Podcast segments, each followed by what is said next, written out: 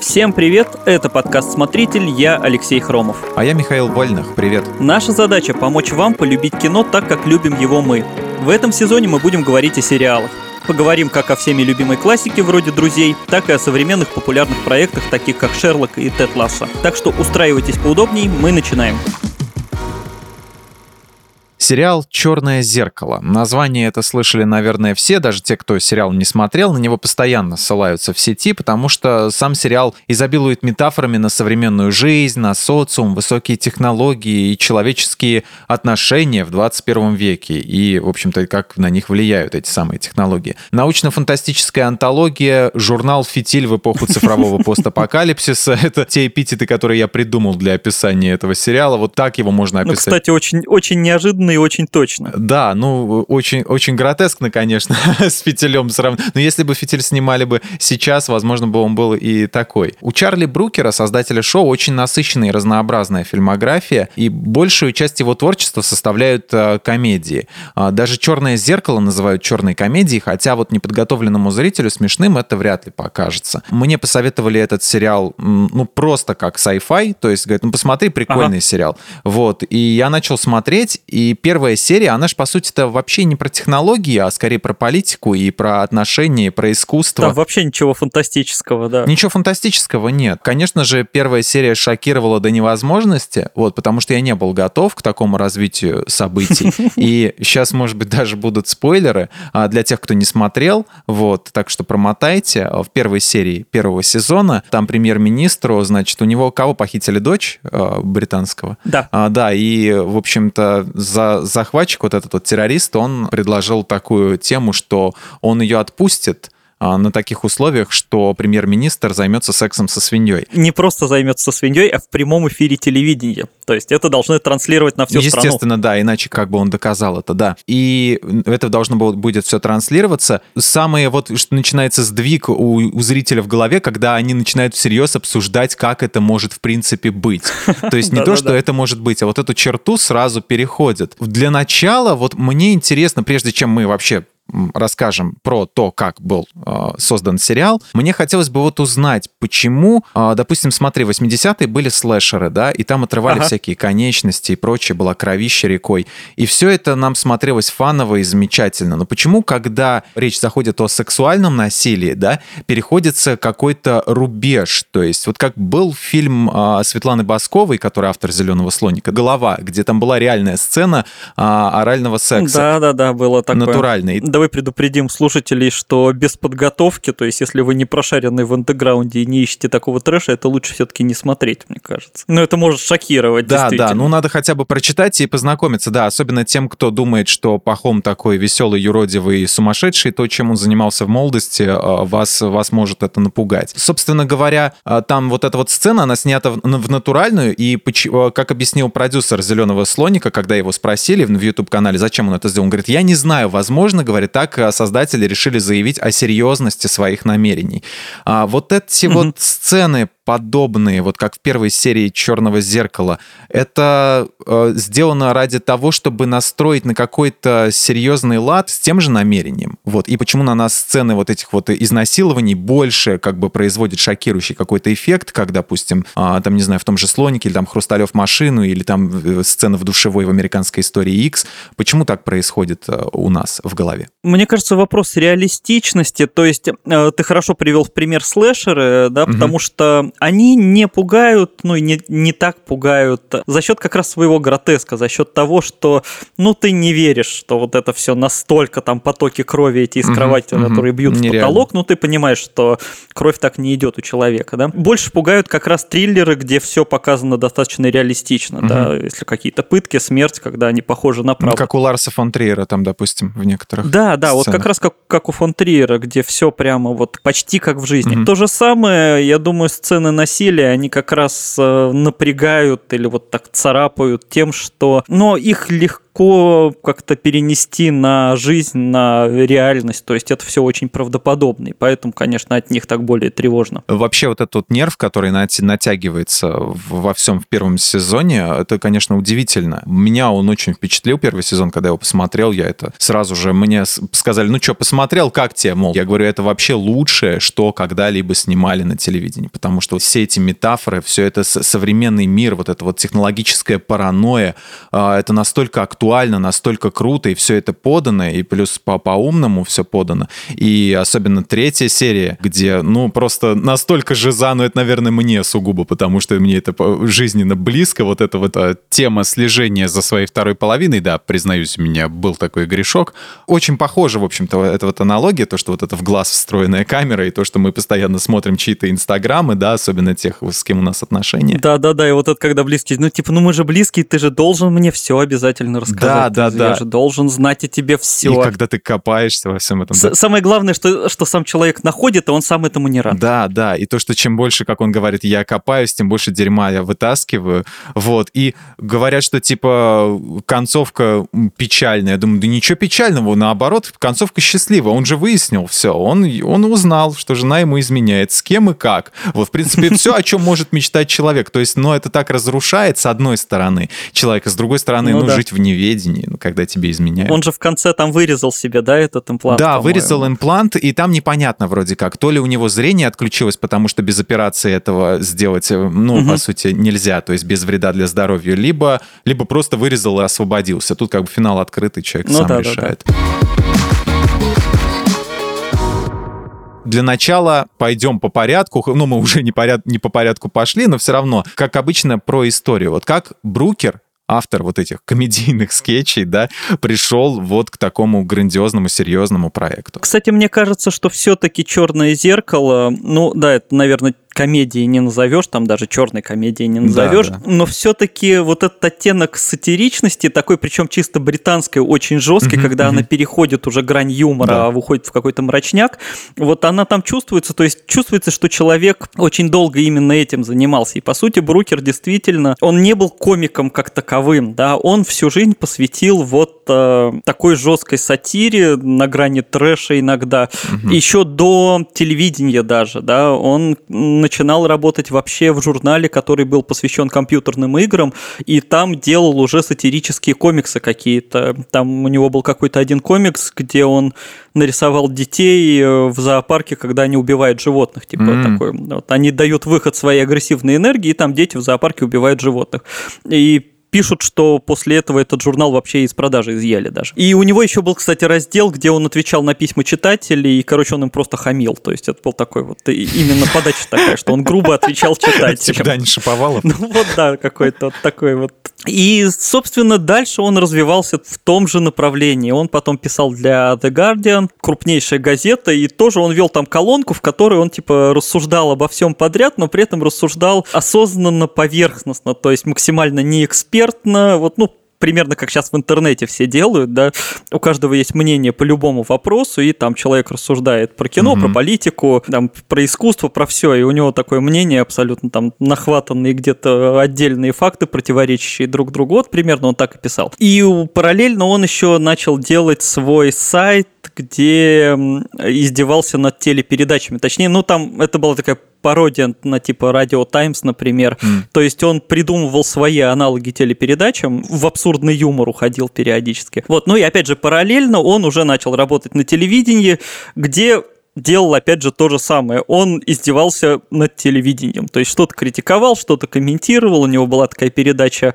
Screen Wipe, потом там Game Wipe, там разные вот эти вайпы mm-hmm. у него были. И по ним, кстати, потом даже выпускали полнометражные фильмы, типа обзор событий года. А если кто на Netflix смотрел его же вот в последние годы, вот это 2020 тебе конец, там 2021 тебе конец, это, в принципе, выросло ровно из вот этих передач. Да, это вот где Лиза Кудроу, да, в одном эпизоде эпизоде бы снимался. Да, да, да, да, да, вот. Где такой, типа, полудокументальный якобы, да, про реальные там события и куча вымышленных персонажей. Но главный, наверное, его ход да, главное движение в сторону черного зеркала, это его сериал «Тупик». Там прям даже аналогии похожи, разве что все такое помрачнее, чуть, ну, не сказать реалистичнее, просто меньше технологий, да.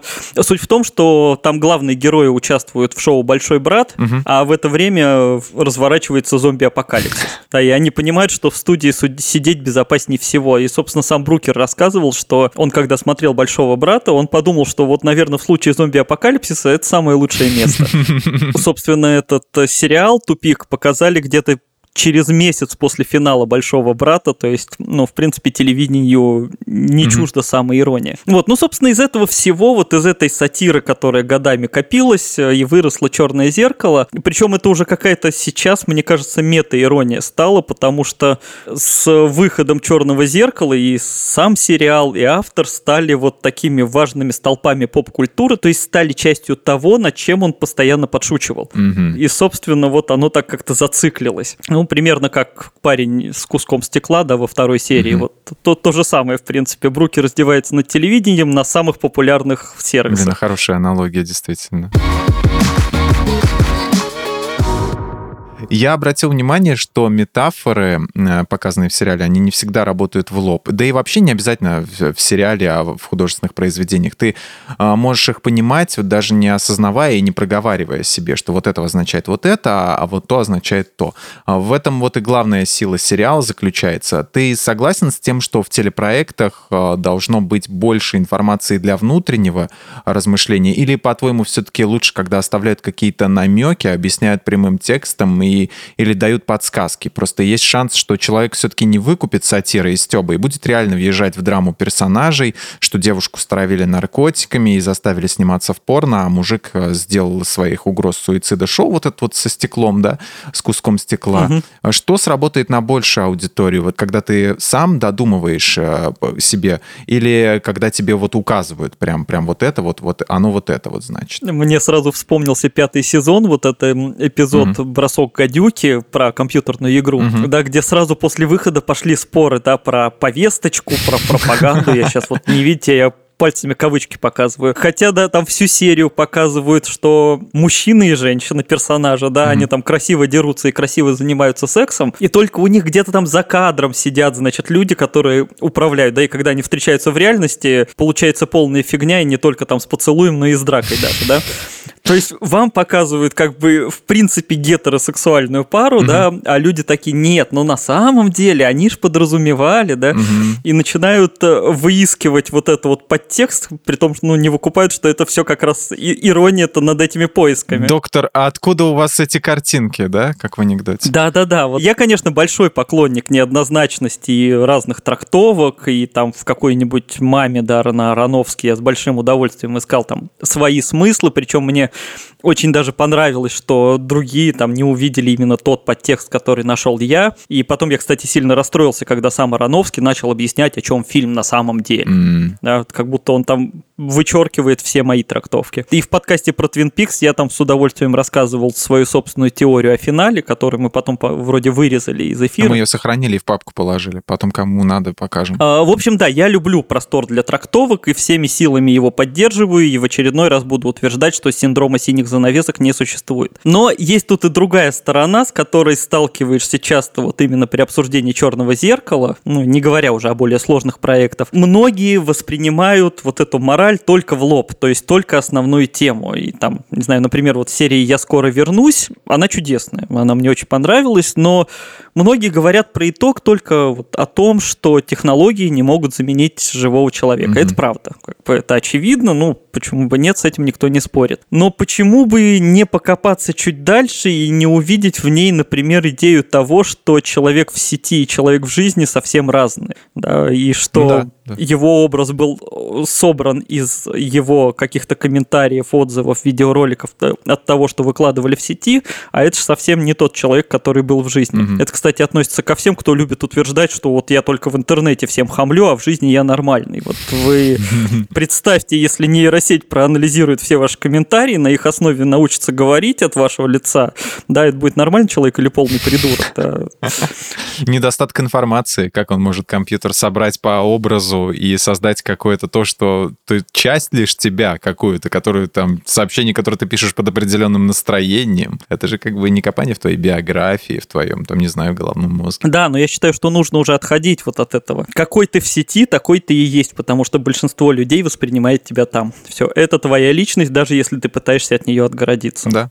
Сорян, это, это уже факт, да. Вот, ну или там серию «Белый медведь», вот мне трудно воспринимать ее только вот так впрямую, потому что, ну да, там наказывают плохого человека, mm-hmm. да, все остальные за этим наблюдают, потому что он заслужил. А я вот ее смотрел и думал, что, ну да, окей, заслужил, но те, кто наблюдает, меня тоже пугают, ну потому что вот так стоять и смотреть даже на сто раз виноватого человека, это, по-моему, достаточно, ну не знаю, странно.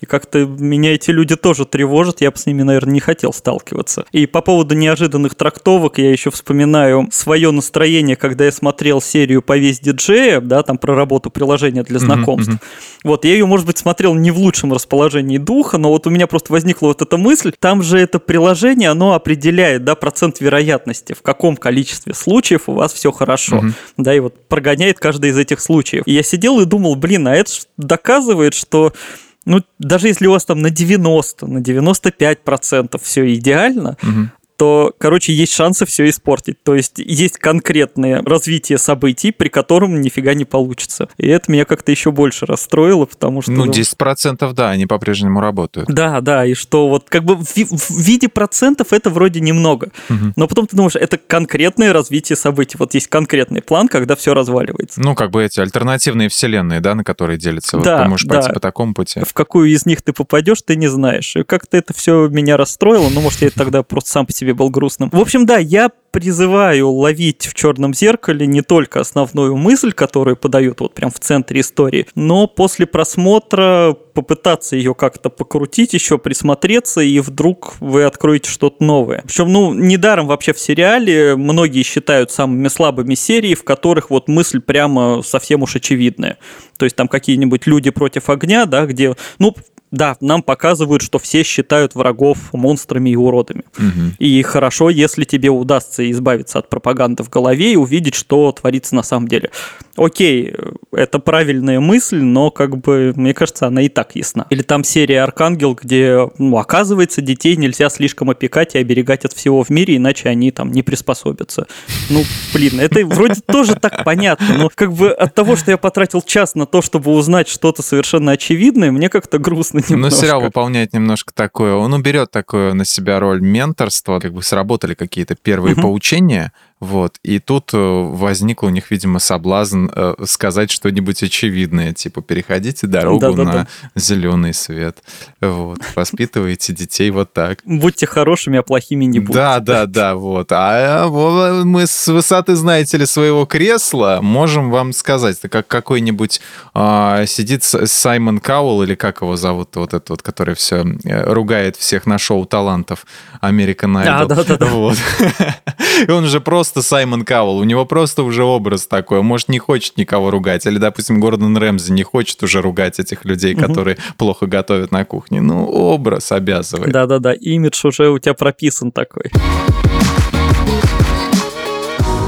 И здесь мы как раз переходим в, следующий вопрос, то, что не все в восторге от «Черного зеркала», как я выяснил, угу. по поискав разные ревью.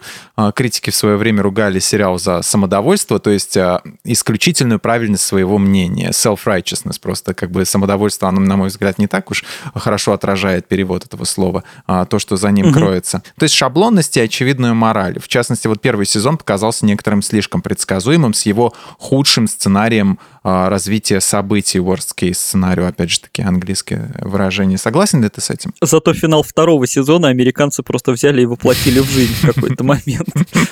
Как все шутят про 1984, что да, это было предупреждение, а не инструкция. Или там а, а, Алан Мур еще хорошо говорил про В, значит, Вендетта. Он говорил, что я пытался придумать какой-то символ тоталитаризма, что за людьми все время следят. И я придумал, что на улицах будут везде стоять камеры. Ну, похоже, кому-то в английском правительстве понравилась моя идея, в 90-х все поставили на улицах камеры. Концепции берутся, да, абсолютно. Они берутся отовсюду, в частности, из художественных э, фильмов и сериалов. Так что думайте, что делаете, ребята, остановитесь. Когда пишете антиутопии, думаете, что кто-то воспринимает это как инструкцию. Да, да. Вот, и Дональд Трамп, видимо, посмотрел момент Валда такой, о, я вот так построю свою предвыборную кампанию. да, да. Да, и его же когда выбрали в Твиттере «Черного зеркала», появилось сообщение такое, это не эпизод, это не маркетинг, это реальность. Смешно, но страшновато, конечно, иногда. И после этой серии смотришь какой-нибудь Metalhead и начинаешь думать, так, интересно, а когда на железных собачек от Boston Dynamics уже поставят пушки? И куда нам в, этот момент бежать надо?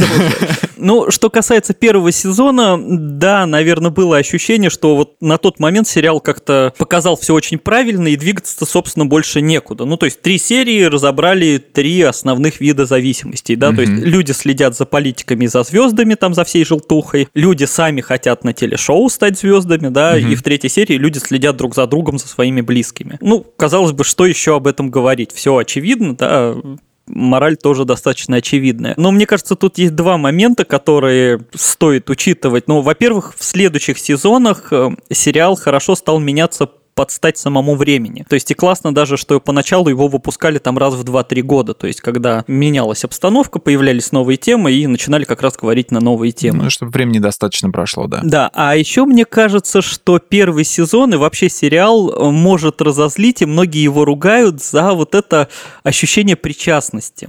В смысле, что ты вот посмотрел первую серию и такой, ой, ну, ну всем же понятно, что там желтая пресса, скандалы в стиле премьер-министр занялся сексом со видео, это плохо, и не надо тратить свое время. И что, кто-то прекратил после этого следить за ними? Нет, конечно. То есть э, все увидели, все поняли, что они виноваты, и продолжили это делать с чувством вины. И это, конечно, злит, потому что тебе напоминают, что ты ведешь себя подло. Вот, или там, как вот как раз в истории моей жизни, да, вот, вот ты хочешь получить доступ к воспоминаниям другого. Угу.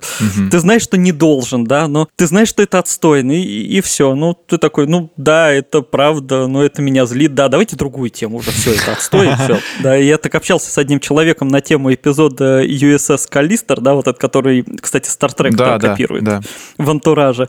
И вот он там просто рьяно, э, ну, буквально защищал этого главного героя, вот этого токсика, угу. да, который себя токсично в сети ведет, как раз потому, что в жизни ничего из себя не представляет. Типа, ну вот, мол, за, зачем, зачем ему в это тыкать? Вот зачем? Ну, ему и так плохо, но он имеет право на это. И думаешь, ну, все понятно, как бы, да. Понятно, чем тебя эта серия зацепила. Разделяет его мнение, да. Да, бесит, когда показывают твои же недостатки, да. Угу. Эрик Картман, да. И, и, ну... Да, кстати.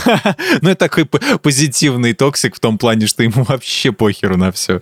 Вот, и в частности, что о нем думают. Мне очень нравится, как э, в сети Алекса Джонса сравнивают с Эриком Картманом. Я теперь не могу без этого сравнения смотреть. Если сравнить рейтинги просмотров, то они со временем начали падать, причем в первом сезоне существенно. Количество зрителей первой серии премьеры в Британии составило 2 миллиона, а вот последнюю, по некоторым данным, посмотрели меньше миллиона. Второй сезон ждало примерно такое же падение с 2 миллионов до 1,28 сотых. Действительно ли он со временем начал проседать в качестве, или это все какие-то, не знаю, статистика, она так и работает, что они со временем, как бы, это логично. Но, с другой стороны, был же у нас во все тяжкие, который вот под конец вообще лететь начал с невероятной скоростью, с невероятными рейтингами, прям по серии вверх, вверх, вверх. А, это можно было даже понять, не знаю, по каким-нибудь просмотрам, не обязательно официальные рейтинги, да, по обсуждениям в сети, в, там, в Reddit или там по просмотрам отдельных клипов в YouTube. Повлиял ли на качество сериала а, переход э, на Netflix, Channel 4, и вообще почему, почему вот такая вот ситуация с рейтингами, на твой взгляд? Про рейтинги мне трудно говорить, потому что, ну, мне сериал понравился, да, ну, наверное, э, вопрос в том, что подобные сериалы, тем более там антологии, да, они со временем, ну, они, конечно, удивляют, но когда ты начинаешь смотреть первые серии, это вообще шок, ты вообще не знаешь, чего ждать. Да. То есть это просто вот буквально с нуля. А постепенно, как бы, ну, ты начинаешь уже предсказывать развитие, ты начинаешь думать, что, ну, наверное, вот оно будет примерно так. Понимаешь ход мысли авторов. Да, меньше удивления, учитывая, что, ну, во все тяжкие он как раз развивался же как-то горизонтально, да, называется, я всегда путаю. То есть э, сюжет шел вот один за другим. И поэтому, понятно, к концу там нарастало напряжение. А здесь, получается, оно немножко спадает, потому что тебя уже не так удивляют, не так шокируют. Но, на самом деле, если посмотреть оценки на IMDb, там у первого сезона достаточно высокие практически у всех серий. Рождественский эпизод вообще за девятку перевалил. Там низкий, кстати, как раз у момента Валда. Видимо, не знаю, всем не понравилось, что это слишком правдоподобно или что. Вот, он, по-моему, одна из самых низкооцененных за первые сезоны. Вот, так что, на мой взгляд, на Channel 4 сильного падения не было. Я не могу объяснить, почему народ там бросал смотреть, не, не знаю. По поводу переезда на Netflix, тут интересный вопрос. У меня ощущение, что продуктивность у сериала осталась примерно та же. То есть раньше снимали три хорошие серии в сезоне. Ну, всего три, они все были хорошие. Да, да. И продолжили делать то же самое. Три хорошие серии в сезоне, просто стали выпускать их по шесть. Три запоминается, три какие-то просто проходные. Ну, вообще этим страдают многие телеканалы и стриминги, вот это стремление добавить побольше эпизодов, чтобы тебя смотрели побольше минут. Да, это прям общая проблема. Кто смотрел первые сезоны, там, не знаю, Карателей или Люка Кейджа, например, на том же Netflix, вот там наверняка чувствовалось, когда сезон, рассчитанный на 6 серий, растягивают на 10. И ты вот половину времени тебе интересно, половину ты понимаешь, что просто вот люди забивают чем-то время, пытаясь растянуть побольше. Второй сезон Твин Пикса. Да, кстати, да-да-да. Из 8 серий сделали 22. Да, вот. Ну, примерно то же самое. То есть ты чувствуешь, что тебе кидают какие-то сырые идеи, которые кто-то не доработал, примерно слепили, и вот забивают этим время. Возвращаясь к черному зеркалу, есть еще другая сторона, которой стоит, наверное, сказать. Я не так давно вспоминал этот сериал. Я, по-моему, писал про разделение, про один из новых сериалов, из самых нашумевших. Мгм. И я его сравнил с черным зеркалом. И мне одна подруга написала в соцсетях, что типа, ну, не очень сравнение. Я говорю, в смысле, ну, классный, пахальный сериал. Она говорит, ну, знаешь, он на самом деле не очень хорошо постарел. И я взялся его пересматривать, и вот вынужден признать, что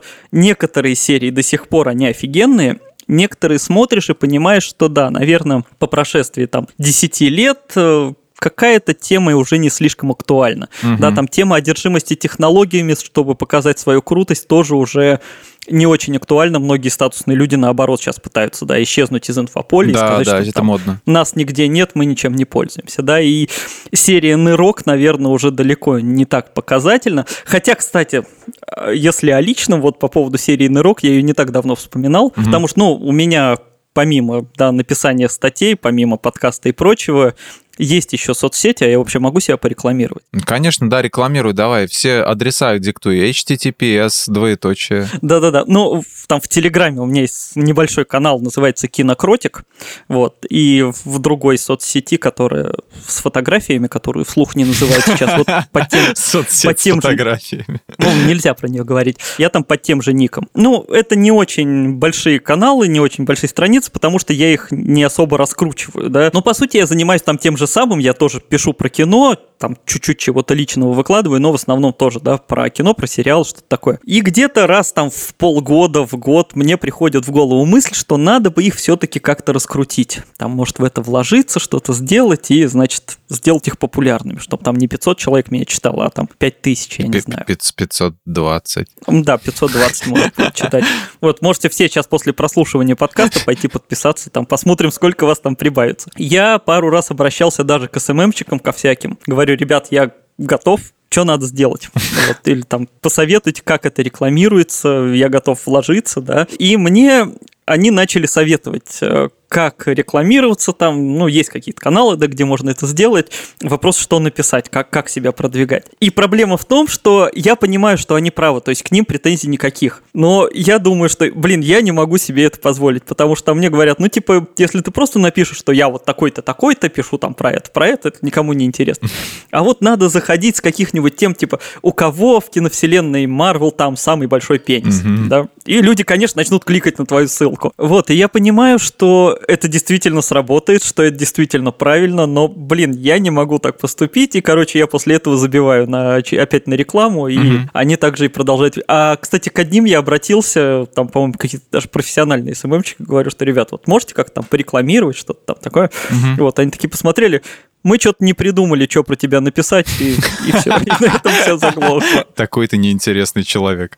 Ну, Да. видимо, да. А, вот, и я просто, когда пересматривал серию Нырок, вот про то, как ты правильно себя должен подавать, чтобы тебя раскрутили, я такой, да-да-да, я через это проходил, короче, мне лень. Я скорее буду типа тетки-дальнобойщицы вот этой вот, которая, а, да ладно, делаю, что хочу, забейте. Мы уже говорили с тобой о серии Bandersnatch в одном из наших выпусков, коих мы записывали уже достаточно много, и я не помню даже в каком. Это эпизод, в котором за развитие событий отвечает сам зритель. Это такой интерактивный квест. Существует две версии. Собственно, сама интерактивная, в которую можно поиграть либо на Netflix, либо не очень легальными, официальными, но рабочими способами. И версия не интерактивная. Она длится полтора часа, хотя в полной версии там контента, по-моему, часов на пять или чуть больше. Ну, как минимум, мне кажется, даже больше. Да, и какой из них ты порекомендуешь к просмотру? Не, ну, конечно, только интерактивную, ну, потому что мы с тобой как раз как-то обсуждали, что интерактивное кино вообще плохо прижилось, потому что оно все равно не слишком интерактивно, да? Ну да, да. Выбор всегда все-таки ограничен. И мало того, когда делают интерактивное кино, в котором много концовок, много линий и так далее, требуется в это вложить больше времени и сил, и в итоге условно одна линия, угу. она менее интересна, чем простой линейный фильм, да, вот за полтора часа часа ты увидишь не самый интересный фильм. Там, если из Бандерснэч убрать всю вот эту вариативность, ну, получится история о чуваке, который разрабатывал игру и, видимо, сошел с ума, да, я не знаю, что может получиться. Почему я вначале сказал про ограниченность интерактивности? Потому что Бандерснэч — это один из немногих примеров, где это сделали частью сюжета. В остальных случаях это как в старых играх, вот когда открытый мир, знаешь, был еще нифига не открытым миром, там, я помню, тысячу лет назад играл в какого-то Человека-паука на компьютере, еще очень давно. Самый первый, наверное. Наверное. Вот и там ты можешь зайти вот только в те двери, в которые нужно зайти по сюжету. В остальные там ты можешь долбиться сколько угодно, они просто не открываются. Или там разбить только то окно, которое прописано в действии. Ты никуда не можешь податься. И в интерактивном кино та же самая фигня. Вот. А, но что делают авторы Бандерснэч? Они прописывают в сюжете вот эту ограниченность и саму интерактивность тоже прописывают в сюжете. То есть это не просто эпизод, в котором ты можешь управлять персонажами. Это эпизод про то, как управлять персонажами, хоть игры, хоть фильма. Угу. И про то, что история все равно упирается в один и тот же результат. И в этом ее кайф, и в этом, мне кажется, ее печаль, потому что самое известное интерактивное кино показывает, почему интерактивное кино не жизнеспособно. И мне кажется, без вот этого соучастия это так не прочувствовать. То есть в обычной версии она будет скучновата, тебе нужно самому пройти вот эту всю цикличность, понатыкаться в какие-то там неудачные неудачные концовки, когда у тебя все заканчивается на 15 минуте, и вот ты через все это проходишь. Короче, кто это еще не проходил, возьмите хотя бы пробную подписку на Netflix, не смотрите его вот так вот в линейной версии, потому что это переживание, оно намного интереснее, это все-таки кайф. И вообще, конечно, сцена, где с героем начинает разговаривать сам Netflix, это вообще вот величайшая задумка, мне кажется, и величайшая самоирония. А я вспомнил, э, были в YouTube ролики, которые тоже типа интерактивных игр. Вот ты смотришь ролик, и там типа что ты выберешь, и вот э, тыкаешь либо на один вариант, Да, и тебя перекидывают на какой-то из да, роликов. Да, тебя перекидывают других, на другой какой-то ролик, да. Ну, что-то такое, что-то похожее. Сколько еще продержится, на твой взгляд, актуальность темы вот высокие технологии и отношения человека? Ведь технологии сейчас, они вообще не в своем зените. Ну, допустим, последний iPhone, он практически не отличается от предыдущей версии. Компьютерная графика вообще ничем особенным не поражает. Из-за этого мне, кстати, до сих пор непонятно, кому нужен «Аватар 2» в 2022 году, зачем. Ну, вот посмотрим, узнаем. Я пока без ожиданий. Абсолютно тоже. И, наверное, даже... Ну, нет, пропустить не пропущу, но с полной скепсиса физиономии буду смотреть. Кстати, интересно, что на наверное, наш подкаст выйдет уже после релиза «Аватара». Угу. Вот, и интересно, как бы будем ли мы сами согласны с тем, что мы сейчас наговорим. А можно ли нынешний период э, считать застоем каким-то или предвестником потери актуальности сериала? Ну, так-то он уже там несколько лет не выходил, да, Брукер как раз выпускал все вот эти 2020 тебе конец. Но все все равно ожидают чего-то. Ну, я думаю, да, в классической форме он и правда уже не актуален, хотя сейчас можно говорить там про крипту, про блокчейны, там про что-то да, такое, да, да. наверное. Про то, про что, короче, Пелевин сейчас пишет, вот про это, наверное, он может рассказывать. Угу. А, хотя есть же другая сторона у сериала, то есть в последнем сезоне был эпизод «Осколки», в котором минимум вот этой составляющей фантастической, зато крутая атмосфера триллера. И там примерно тоже было когда-то в «Заткнись и танцуй», например. То есть остается простор для эпизодов, связанных именно с людьми и характерами, а не с технологиями.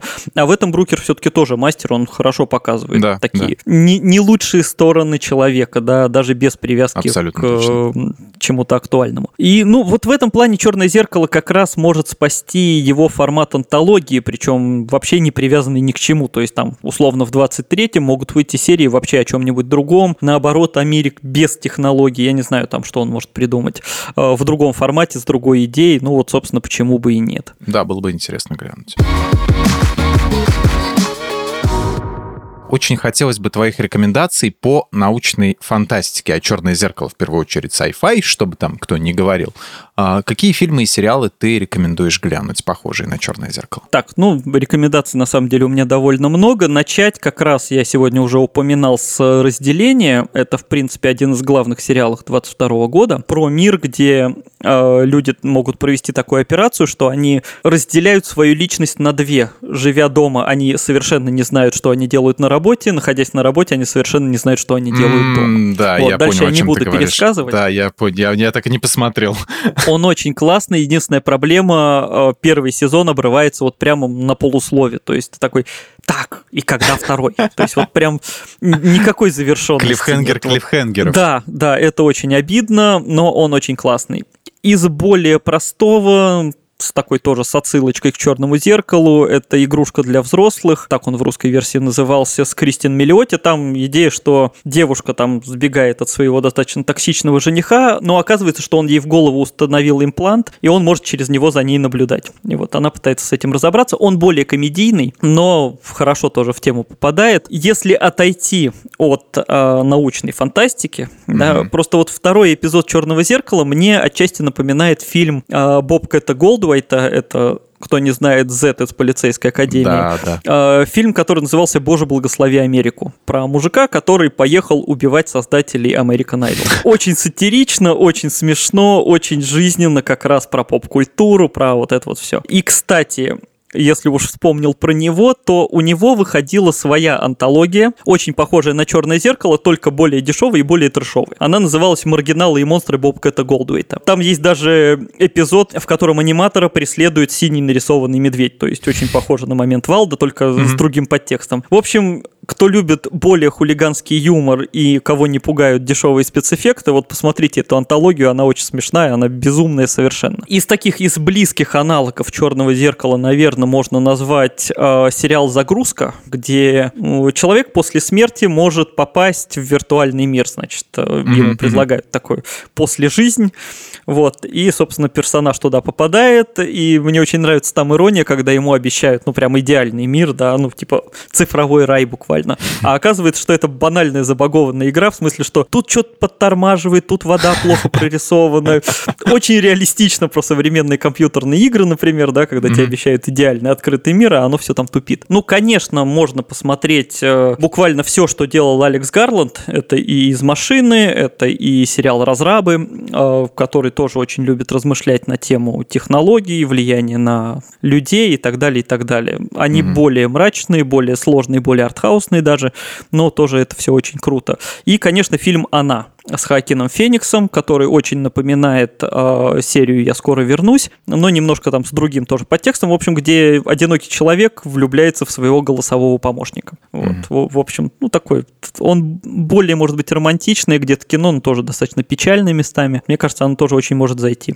А, и еще, кстати, дурной совершенно. Я не очень знаю, почему он у меня ассоциируется с черным зеркалом, хотя он совсем другой. А, был такой сериал «Безмозглые» про то, как инопланетяне стали забираться в головы к политикам, сжирать им половину мозга, после чего они становились ярыми патриотами.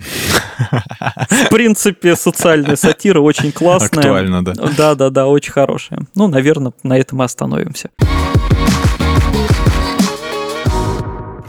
Спасибо всем, кто слушал этот выпуск. С вами были Алексей Хромов и Михаил Вольных. Подписывайтесь на подкаст «Смотритель» на всех платформах, ставьте лайки и звездочки, а еще слушайте наш кулинарный подкаст «Время есть». В нем мы говорим, как выбирать, хранить и готовить разные продукты. Ссылка на него будет в описании. Ну а мы с вами прощаемся. Пока. Пока.